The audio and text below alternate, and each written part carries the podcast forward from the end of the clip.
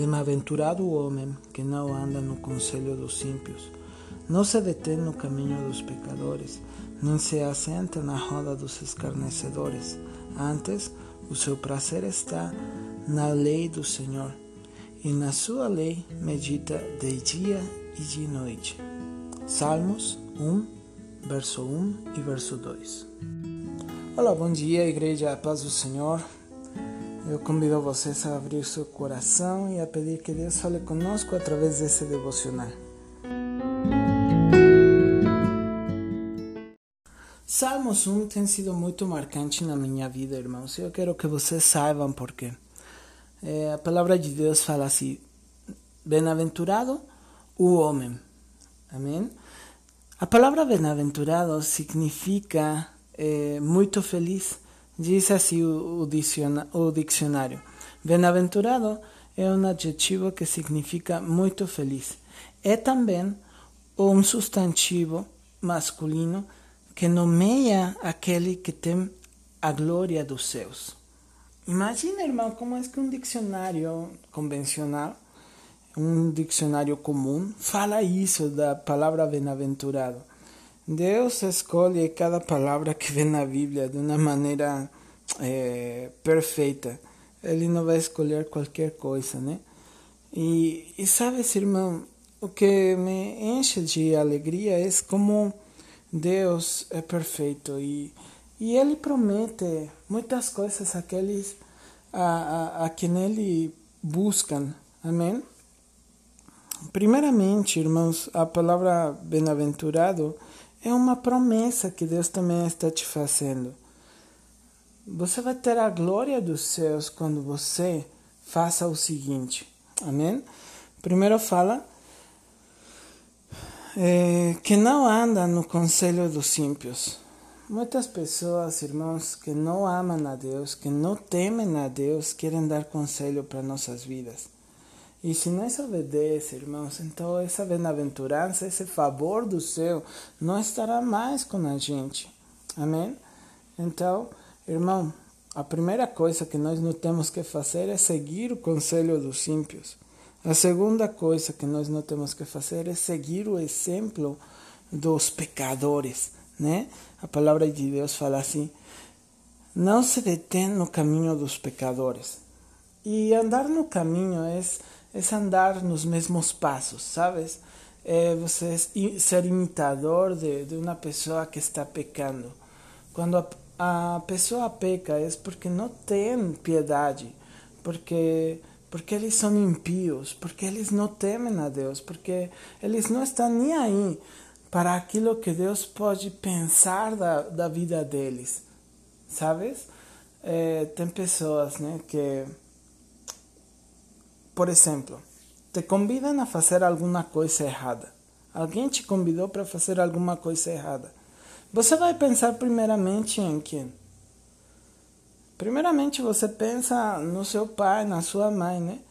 E você fica pensando, nossa, mas quando eles descobrir que eu fiz tal coisa, eles me vão dar uma surra, eles vão ficar envergonhados, eles vão ficar.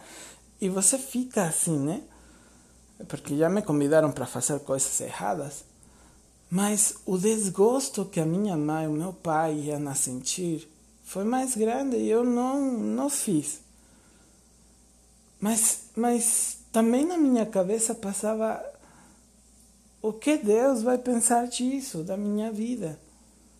Então, irmãos, nós temos que, que deixar de ser imitadores do mundo, deixar de, de tentar seguir os passos errados dos pecadores e, e pensar naquilo que Deus pensa da gente. Amém? Depois falar assim: nem na roda dos escarnecedores, nem se assenta na roda dos escarnecedores.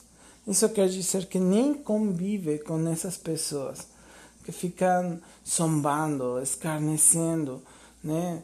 É, zombando da desgraça dos outros, do trabalho dos outros, das coisas que tem nos outros. Não, irmão.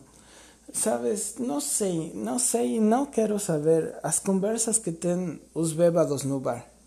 Só devem falar de besteira, ali não tem sabedoria. Ali não tem salvação, ali não tem nada, irmão.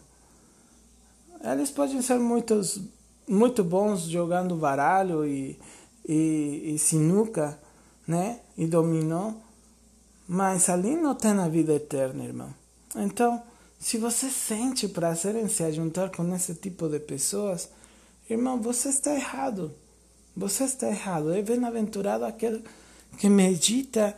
Eh, diz assim a palavra de Deus no verso 2: Antes, o seu prazer, o seu prazer está na lei do Senhor.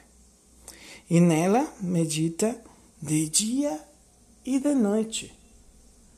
Irmãos, a lei do Senhor não é qualquer coisa. A Bíblia não é qualquer coisa. Sabes por quê, irmão? Porque nela nós temos o conselho. Se nós queremos ser os melhores de, do mundo todo, você tem que seguir então os passos da Bíblia, daqueles homens de fé, daquela conduta que eles tiveram. Amém?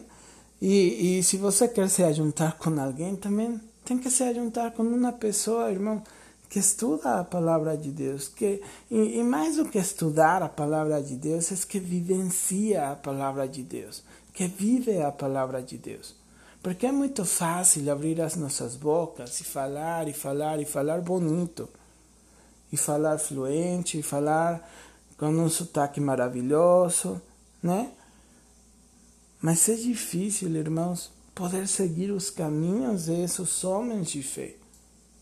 É difícil você poder meditar na palavra de dia e de noite quando às vezes os problemas, o pecado, o mundo está colocando coisas ali na tua frente e você está colocando sua carne também em primeiro lugar.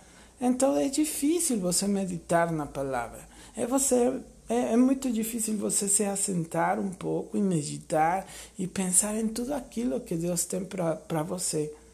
Mas quando você aceita o conselho que a palavra de Deus te, te dá, quando você segue os passos daqueles heróis da fé, daquelas pessoas que, que se destacaram porque Deus tocou nas suas vidas, então a sua vida mudará, irmão. E, e assim, quando você se ajunte né? Quando você conviva com pessoas que amam a Deus, então, irmão, você terá essas tentações, esses problemas, tudo de errado, mas você vai ter também amigos que possam orar por você, nos quais você possa confiar e você falar, sabes, irmão, eu tenho esse problema, eu estou sendo tentado por esse pecado. Então você terá a confiança, irmão, de falar, e os teus irmãos, aqueles que estudam a palavra, também terão a sabedoria para te dar conselho e para juntos, irmãos, buscar, buscar a Deus, buscar agradar a Deus e, e juntos poder ser bem-aventurados. Amém? Então, irmão, nessa semana vamos a meditar em Salmos 1. Fica com Deus começa a meditar na palavra, começa a adquirir conselho dela. E, irmão, você vai ver como é que a sua vida mudará, como é que a sua história mudará. Amém? Um abraço onde quer que você esteja, Deus abençoe e fica na paz do Senhor.